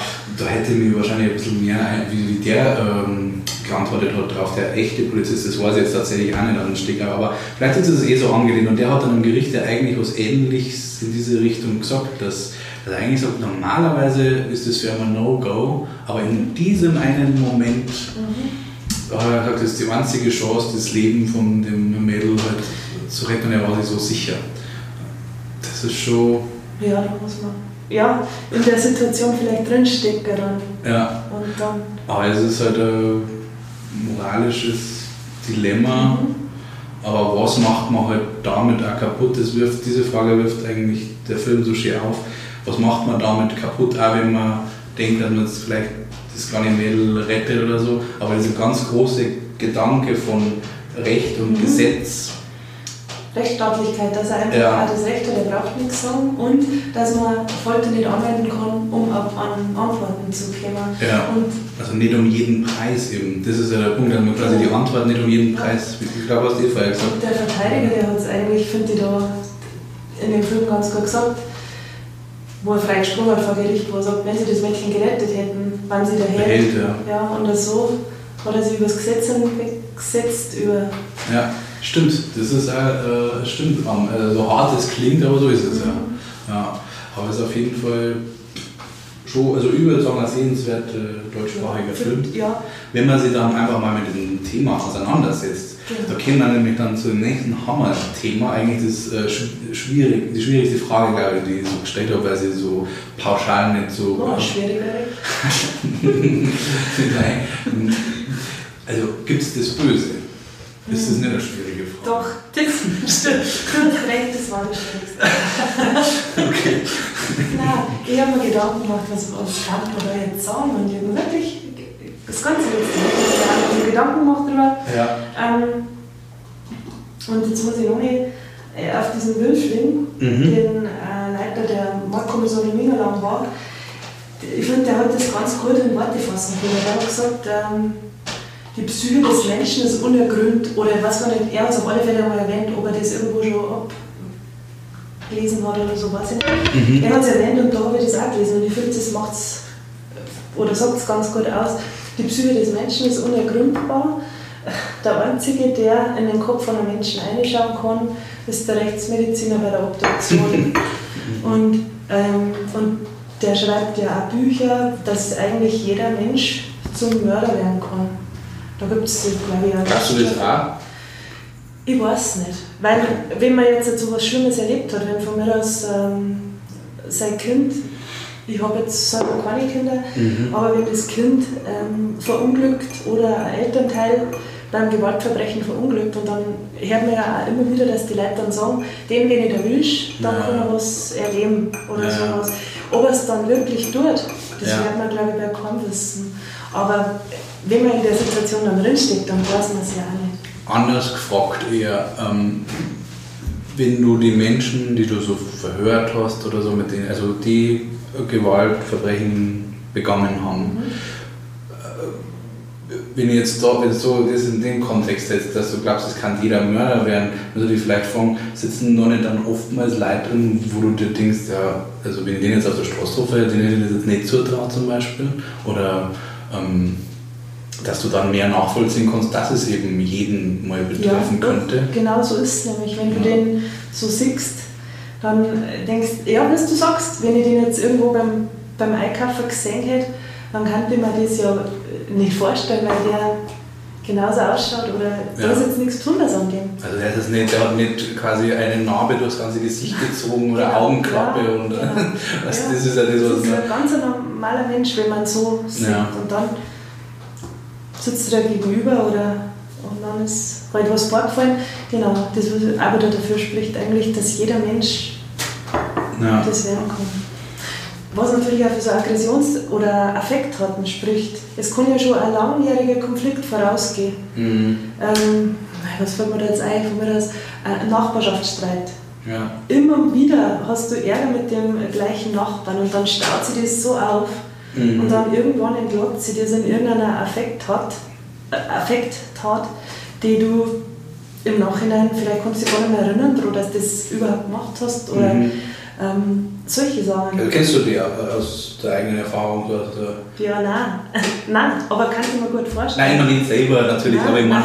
Nein, ich habe dich schon richtig verstanden. Okay. Nein, ich weiß nicht, aber ich kann es mir gut vorstellen, okay. mhm. dass sie einfach, also ja, ein Konflikt, der da in einem arbeitet ja. und dann in so einer Tat seinen Endpunkt erreicht hat. Ja und dass sich der Betroffene, der dann der Polizei gegenüber sitzt, sich gar nicht mehr erinnern kann. Also ja. das kann ich mir durchaus vorstellen, dass es sowas wirklich gibt. Ja, oder vielleicht auch für sich selber total überrascht ist, dass er das, dass er das überhaupt machen, okay. dass er dazu in der Lage war, ja. dass er imstande war, das zu machen. Ja. ja. Haben da schon Leute untergekommen, die, wo du dann äh, sogar mal Mitleid empfunden hast, obwohl quasi jetzt nichts für ihn spricht, rein von der Tat her? Naja, ja. und im Nachhinein ist dann äh, teils aufgekommen, dass ähm, ja, das Mitleid, was heißt, äh, dass man sich Gedanken macht. Von mir aus, wenn ich jetzt einen, einen Tatverdächtigen habe, der in, in Rumänien wohnt, wo ich mir dann denke, na, wer kommt jetzt der Mensch wieder heim? Mhm. Und, und im Nachhinein war dann einfach alles, was er erzählt hat, hat nicht gestimmt. Oder so, dass dann drauf gekommen bist, du hast jetzt Mitleid gehabt mit dem, aber der hat dir einfach nur verarscht. Also, ja, oder so. Genau. Wo du denkst, hm. Und das ist halt dann auch schwierig, weil wenn du wieder so einen, ja. so einen Menschen dir gegenüber sitzen hast, wie reagierst du dann jetzt auf den? Der verzeiht eine ähnliche Geschichte ja. und du hast es aber schon genau anders erlebt.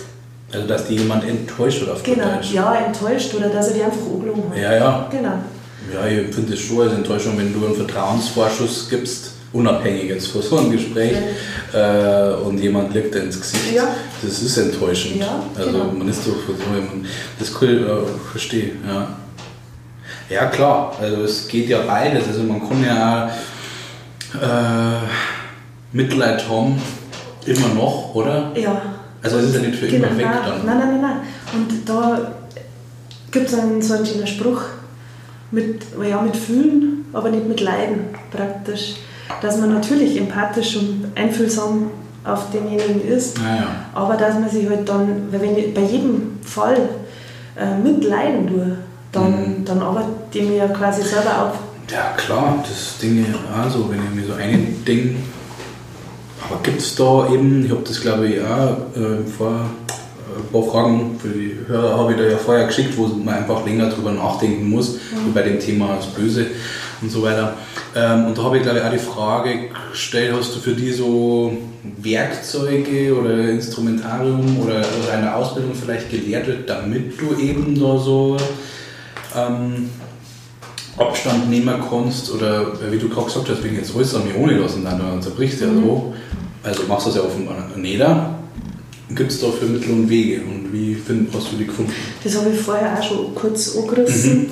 Ähm, uns ist das auch gesagt worden und das ist, mache ich eigentlich auch, dass man sich einen Kollegen des Vertrauens sucht oder meistens hat man ja irgendwann, mhm. mit dem man so besser auskommt, ja. man mit dem anderen nicht ganz so gut, ähm, dass man mit so einem Kollegen des Vertrauens einfach über diesen Fall noch mehr redet. Mhm. Das, das bringt brutal viel. Oder wenn, mir geht es oft so, wenn man von einem Einsatzort wegfährt, dass ich mit dem Kollegen, wo ich dann da bin, dass mhm. ich dann nochmal sage, du, der war jetzt ganz, der hat überhaupt niemand gehabt, gell? Der, der ist jetzt niemand abgegangen, den hat niemand vermisst oder die hat niemand vermisst. Wenn, wenn mir das einfach berührt, auch, weil mhm. man denkt, so ein einsamer Mensch, gell? Ja, ja. Ähm, dass man da nochmal drüber redet. Also einfach drüber reden. Und, ähm, und wenn ich daheim bin, weil du gesagt hast, mit heimnehmen oder so. Ja. Natürlich gibt es Fälle, gerade wenn man, wenn man beim KDD in der Nachtschicht einen Fall gehabt hat, dass du heimkommst und nicht gleich schlafen kannst, weil dir das alles noch mit durch den Kopf geht. Ähm, aber ich habe Bienen. Also ich bin Imkerin und mich beruhigt das unwahrscheinlich, wenn ich dann zu meinen Bienen gehe. Oder wenn ich einfach im Garten werken kann. Mhm. Ähm, das, das beruhigt mich und da kann ich, kann ich auch entspannen. Und da komme ich dann auf andere Gedanken. Okay. Das so zum Beispiel, ja. also das mit den mit die Bienen arbeiten, das habe jetzt ich für mich selber entdeckt. Ist das noch frisch, das Hobby? Ja, so. Naja, ein paar Jahre mache ich es jetzt schon. Okay. Aber, oder einfach einmal eine Stunde, einfach eine Stunde zum Walken gehen. Mhm. So körperlich auch ja. ein bisschen auspowern. Ja. Das bringt. bringt auch was. Dann brust deinen Kopf ein bisschen durch. Ja. Und das bringt schon was. Wie bist du aus Imkern gekommen? Über unseren Nachbarn. der hat immer schon Bienen gehabt und der hat gesagt, wenn ich gerne mal mit den Bienen anfangen möchte, ja. dann schenkt er mir ein Volk. Mhm. Und mit dem Volk habe ich dann jetzt weitergemacht und mhm. seitdem mache ich es jetzt. Das ist äh, wahnsinnig interessant. Also, ja. Ja. Imkern, wir reden so höchst allergisch, weil also ich habe, äh, mein, mein bester Freund, der, dem sein Papa, der ist äh, Imker, aber schon ordentlich, also keine Ahnung, wie viel Völker, so ja. 200 oder wow. Ach, ich hoffe, ich sage jetzt nichts falsch. Also der, der, der es schon Jahrzehnte macht ja. und so. Und ähm, ich finde es wahnsinnig faszinierend, also auch wie die leben, gell? weil die haben so in sich geschlossen. Ich bin gerade in sich geschlossen, ist ja. So ein Ablauf. Ja, weiß voll. Was ich zum hat. Genau. Krass ist das. Ja. Und da kriegt man einen Einblick und irgendwie habe ich auch den Eindruck gewonnen, dass die einen ja tolerieren als Menschen, mhm. also so, gell? Ja. Und, und die, die reagieren auch. Ja. Also wenn du selber einen Stress hast und, und schon wieder Zeitdruck auch ja. wieder weiter, dann spannen die das und dann oder aufs Wetter, wenn ein, Gewitter, ein Wettermensch ja. steht oder so.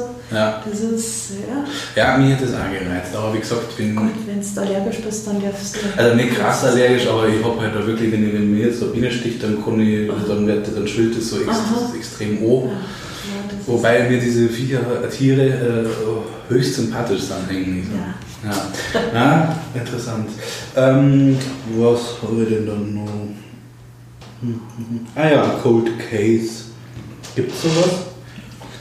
Überhaupt? Ja, gibt's. Also, weil du im Vorgespräch oder auch auf deine Fragen, ob ich damit schon zum Tor gehabt habe. Mhm. Also, ich kriege es am Rande mit, selber persönlich habe ich damit noch nicht zum Tor gehabt. Aber ich kriege es halt einmal wieder mit, dass diese Fälle, also Mord verjährt ja nie. Ja, Zum Beispiel, und wenn ein ungeklärter Mordfall ähm, besteht, dann wird der alle paar Jahre einfach wieder mal Auf durchgearbeitet, ja. aufgearbeitet Aha. und auch den neuesten ähm, Untersuchungstechniken zurückgeführt. Ja, was eher ein bisschen in meine andere Frage mhm. einspringt, ob sie da was getan hat. Oder? Genau, Nein, weil ähm, ein gutes Beispiel war ja diese DNA-Geschichte. Ja. Ich bin 95 eingestellt worden und da war das gerade so im Thema. Mhm. Und alle Todesfälle, die von mir aus jetzt 30 Jahre schon her haben, die sind damals noch nicht DNA-mäßig untersucht worden.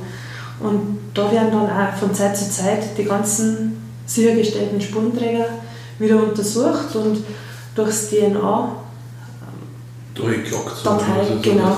Mhm. mhm. Und dann liest man ja immer mal wieder in der Zeitung, nach so und so vielen Jahren, wieder Tat aufgeklärt wegen mhm. dem. Also die werden bei uns, es gibt, ich habe sogar meinen Chef gefragt, es gibt ein paar Fälle im Dienstbereich, und die werden genauso immer mal wieder nach den neuesten Methoden halt aufbearbeitet oder aufgearbeitet. Mhm, okay. Und dann schaut man, ob sie überhaupt also neue Möglichkeiten ergeben auf technischer genau. Seite. Mhm. Ah, okay. Du persönlich hast jetzt aber keinen. Nein, leider nicht. Nein. Was heißt leider? Nein. Zeigt ja für. Nein. Hundertprozentige Aufklärungsquote.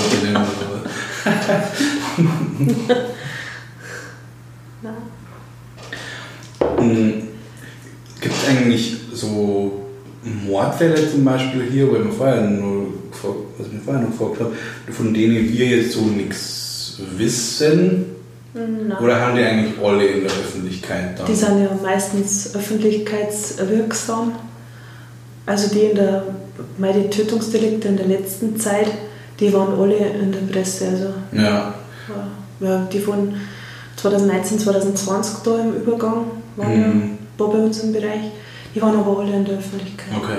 Ja, also ich frage ganz laienhaft, ähm, so, also so aus dem Blick von Menschen, der jetzt weder zur Zeitung äh, dahinter schauen kann und auch bei der Polizei dahinter schauen kann, kann man sich ja vielleicht die Frage stellen, ja, passieren denn einfach Morde, die einfach nicht der Öffentlichkeit nicht interessant genug, Ach muss man schon fast schon sagen.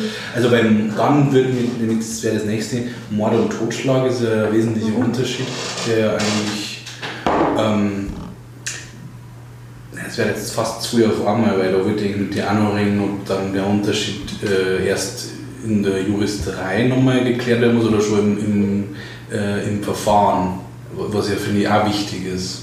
Jetzt müssen wir mal aufdröseln. Was, was, war jetzt das Erste, was du gesagt hast? Ob es Morde gibt, die in der Öffentlichkeit nicht, nicht stattfinden. Ja. Ähm, ist mir jetzt halt nichts bekannt. Okay. Was, nicht, was halt auch immer wieder in den Medien veröffentlicht wird, dass viele Mordfälle vielleicht nicht entdeckt werden. Mhm. Weil in erster Linie hängt zum Fall mit dem Arzt, der die Todesbescheinigung ausführt beim Todesfall. Mhm. Wenn der äh, einen natürlichen Tod bescheinigt, dann ist die Polizei außen vor. Mhm. Außer irgendwelche Vorwürfe oder ähnliches. Aber also, in, also eigentlich ist es so, wenn der Arzt den natürlichen Tod bescheinigt, ist die Polizei außen vor. Wenn der Arzt aber äh, für den sich irgendwelche Fragen ergeben, dann bescheinigt der keinen natürlichen Tod und dann kommt die Polizei ins Spiel. Haben wir auch mhm. kurz vorher schon mit ja. gesprochen. Ähm, wenn jetzt der Arzt keine Hinweise hat, dass da eine Fremdbeteiligung war, dann macht er einen natürlichen Tod und dann ist es erledigt. Wenn ungeklärt, dann kommen wir und dann müssen wir den ganzen nachgehen, was wir vorher schon gesagt haben. Also mhm. Angehörige befragen, wie das abgelaufen ist und so weiter. Mhm. Äh, und jetzt zum Mord und Totschlag. Ja. Genau. Äh, also der, Aber jetzt habe ich doch noch einen Nachfrage. Jetzt habe ich überlegt, weil das so spannend ist. Weil das würde ja dann bedeuten, ähm, ist es dann immer Gerichtsmediziner? Ah. Der, wo die Todesbescheinigung. Ja. Nein, nein. nein Sondern? kann auch der Hausarzt sein. Also wenn jetzt okay. die Todesbescheinigung muss von einem Arzt ausgefüllt sein. Ja, ja. Und ähm, wenn der Hausarzt diesen Verstorbenen kennt, dann weiß der seine Krankenvorgeschichte, dann weiß er, was der für Leiden gehabt hat. Mhm. Und dann sagt er, ja, ähm, war wahrscheinlich ein, oder nicht wahrscheinlich, war für er jetzt ein natürlicher Tod. Ja. Ob das jetzt innerlich dann ähm, ein Nierenversagen, ein Herzversagen, das kann er natürlich so nicht sagen auf den, aufs Anschauen hin. Ja, Aber klar. er kann ausschließen, dass er Fremder daran beteiligt war. Und das ist ja auch für uns interessant. Aber kann er das wirklich, wenn jetzt jemand. Wo sollte er? Ja, das ist genau das. Und wenn er sich nicht sicher ist, wenn er sagt, ich kann jetzt nicht ausschließen, mhm. haben wir ja auch oft, dass der Hausarzt zu dem Verstorbenen hinkommt, sagt, natürlich war er krank, aber der war nicht zum Sterben. Mhm. Also dann macht er ungeklärt. Okay. Und dann kommt die Polizei. Und dann läuft diese Maschinerie, was du vorher schon gesagt mhm. hast, einfach an. Das haben wir genauso. Und wenn ähm, ein fremder Arzt kommt für die Todesbescheinigung, mhm. der bescheinigt in der Regel nie einen natürlichen Tod, weil er den Patienten gar nicht kennt. Ah ja. Weil das ist so, wie ich mir das Szenario vorstelle, also wenn, man, wenn man mal ein bisschen weggeht von, dem, ähm, von den älteren Herrschaften, mhm, wo es wahrscheinlich öfters vorkommt. Aber der ist jetzt, sagen wir mal, so 36 und wird dann gefunden in seinem Sessel äh, im Wohnzimmer tot. Genau und erst einmal keine äußeren Einwirkungen und man kennt jetzt von der Krankenvorgeschichte her nichts und es war mutmaßlicher Herzinfarkt, mhm. da wo ja jeder, hm, der sich schon mal ein Krimi angeschaut hat, äh, genügend Wege gibt, so einen Herzinfarkt vielleicht auch künstlich herzustellen. Ohne dass ich das jetzt also, mhm. probiert hätte, sondern das weiß ich halt. Ähm, dann kann man ja, dann wäre es ja äh, sehr nachlässig, wenn man dann sagt, ah, Herzstillstand, das ist äh, natürlicher Tod. Gerade beim jungen Menschen ja. werden die Ärzte selten ja. einen natürlichen ah, Tod okay. bescheinigen. Ja. Äh, und wenn Hinweise auf einen möglichen Suizid mhm. oder irgendwas anderes im Raum stehen, ah, dann wird keiner einen natürlichen Tod bescheinigen. Ähm, haben wir auch vorher schon geredet. Mhm. Wenn der natürlich schwer vorerkrankt war, wenn der irgendeine Vorerkrankung gehabt hat, dann kann sein, dass der Hausarzt dann natürlich einen Tod macht, aber dann ist es ja erklärbar mit seiner ganzen Klar. Krankheitsgeschichte. Okay. Aber gerade auch bei einem jungen Menschen, wenn mhm. der stirbt, dann wird eigentlich kein Arzt oder nur ganz, ganz, ganz selten einen ja. natürlichen Tod bescheinigen. Okay. Und dann kommt automatisch Polizei Ja, beruhigend. ja. ähm, okay, das wollte ich nur einwerfen. Wir waren beim Mord und Totschlag. Ich finde das äh, immer wieder spannend, wenn das jemand erklärt, der Ahnung davor hat. Ähm, weil es einfach einen wesentlichen Unterschied oder beziehungsweise Unterschiede gibt. Ja, und ähm, ja, erklär das mal. Ah, ja, gut. Äh, und Totschlag, weil du gefragt hast, ob das für uns oder für die Polizei schon ja, ein Problem oder ausschlaggebend ist oder erst in der Juristerei im Nachgang. Ja. Bei, gerade bei so Gewaltdelikten oder Gewaltverbrechen stehen wir in ganz enger Kontakt mit der Staatsanwaltschaft. Mhm. Und dieser Totschlag ist zum Beispiel so ein Affekttat, der aus dem Affekt raus gemacht hat. Und ein Mord, da gibt es Mordmerkmale. Genau. Das hast du nämlich vorher, ist mir aufgefallen. Genau auf das wollte ich genau, auf das wollte ich ah, nein, ja. Entschuldigung, Entschuldigung, nein, nein. Nein. Aber das ist mir deshalb gekommen, weil du das irgendwie genau. erläutert hast, dann ein... Bei der Vernehmung. Bei der Vernehmung, genau. genau. Mhm. Es gibt bestimmte Mordmerkmale, zum Beispiel, sind jetzt nur Beispiele, Habgier, Heimtücke, äh, sonst niedriger Beweggrund. Mordlust, glaube ich. Also es gibt verschiedene Mordmerkmale und Mhm. wenn eins besteht, dann wird der bei uns oder in Rücksprache mit der Staatsanwaltschaft wegen Mord vernommen. Mhm. Wenn jetzt keins von diesen Mordmerkmalen erfüllt ist oder auch die Staatsanwaltschaft kein Mordmerkmal erfüllt sagt, dann wird er wegen Totschlag vernommen und die, die Anzeige auch wegen Totschlag zur Staatsanwaltschaft vorgelegt. Mhm. Verbrechen ist das und das. Also Sowieso. Ja. Genau, bloß kurz eben Verbrechen, Verbrechen und Vergehen. Wenn ich das jetzt ein paar Mal gesagt habe, Verbrechen ist äh, Freiheitsstrafe von mindestens einem Jahr zu erwarten und ein Vergehen ist Geldstrafe oder Freiheitsstrafe unter einem Jahr. Mhm. Das ist da der Unterschied. Und Verbrechen ist Totschlag oder Mord, aber das macht es äh, einfach aus mit den Merkmalen, ob Ja. eins erfüllt ist oder nicht. Genau, wir haben ja vorher schon angesprochen, das Digitalisieren und Technisieren, was du ja schon gesagt hast, äh, dass das mit der DNA so in den 90er sich äh, hat begonnen und jetzt hat es schon voll etabliert. Ja, genau. Gibt es sonst noch Sachen, die für die so ja, ja, ja. ziemlich geändert werden? Ja, viel eigentlich. Weil hier ähm, ja wieder Praktikumszeit war oder auch kurz nachdem ich fertig war, da hat es nur diese Schwarz-Weiß-Fotos gegeben. Da hat man ein Fotoapparat gehabt und du hast, das waren kleine Filme, da waren sechs Bilder drauf. Mhm. Und da hast du den ganzen Film mitgenommen, hast bei der Unfallaufnahme von mir hast die Bilder gemacht und dann sind auch sechs oder sieben Schwarz-Weiß- Schwarz-Weiß-Bilder zurückgekommen. Mhm. Das ist Wahnsinn, kann man, kann man sich vorstellen. Entweder ist der Film zurückgekommen, manchmal ist er nicht zurückgekommen. Und jetzt halt haben wir halt mit, allein das Beispiel mit der Digitalkamera. Du magst Bilder, liest das ein, dann sind es gleich im System drin. Solche Mhm. Sachen. Oder, oder auch die ganzen Anträge, wenn wir Spuren auswerten lassen. Das Mhm. läuft alles, geht alles digital, also online praktisch zum Landeskriminalamt oder wo man es untersuchen lässt. Ja. Das ist alles. Dann auch, wo wir vorher geredet haben, die Videovernehmung, wird Mhm. alles jetzt digital, auf, ja, Digitalkamera einfach. Also früher nur Videokassette, so klassisch. Ja, genau, mit so einem großen Mhm. Ähm, Oder auch das Diktieren, weil wir ja ganz viel diktieren. Das wird auch alles gleich eingelesen, dann hast du das im System. Die Schreibdamen mhm. schreiben es dann. Also, Also macht äh, schon künstliche Intelligenz, die das ein- einhackt im Computer. Nein, Ja. das, nein, nein, da haben wir unsere, also die Damen, Ja. Chefdamen, die müssen es schon noch anhören und Okay. dann abstellen. Ja, das ist äh, der nächste. Sch- Also ich wünsche mir das ja mal ganz persönlich, das war das Allerschönste, wenn die nur noch irgendwo reinplappern müssen und irgendwie ist das dann im Computer drin. Ja, so ein, ein Sprach.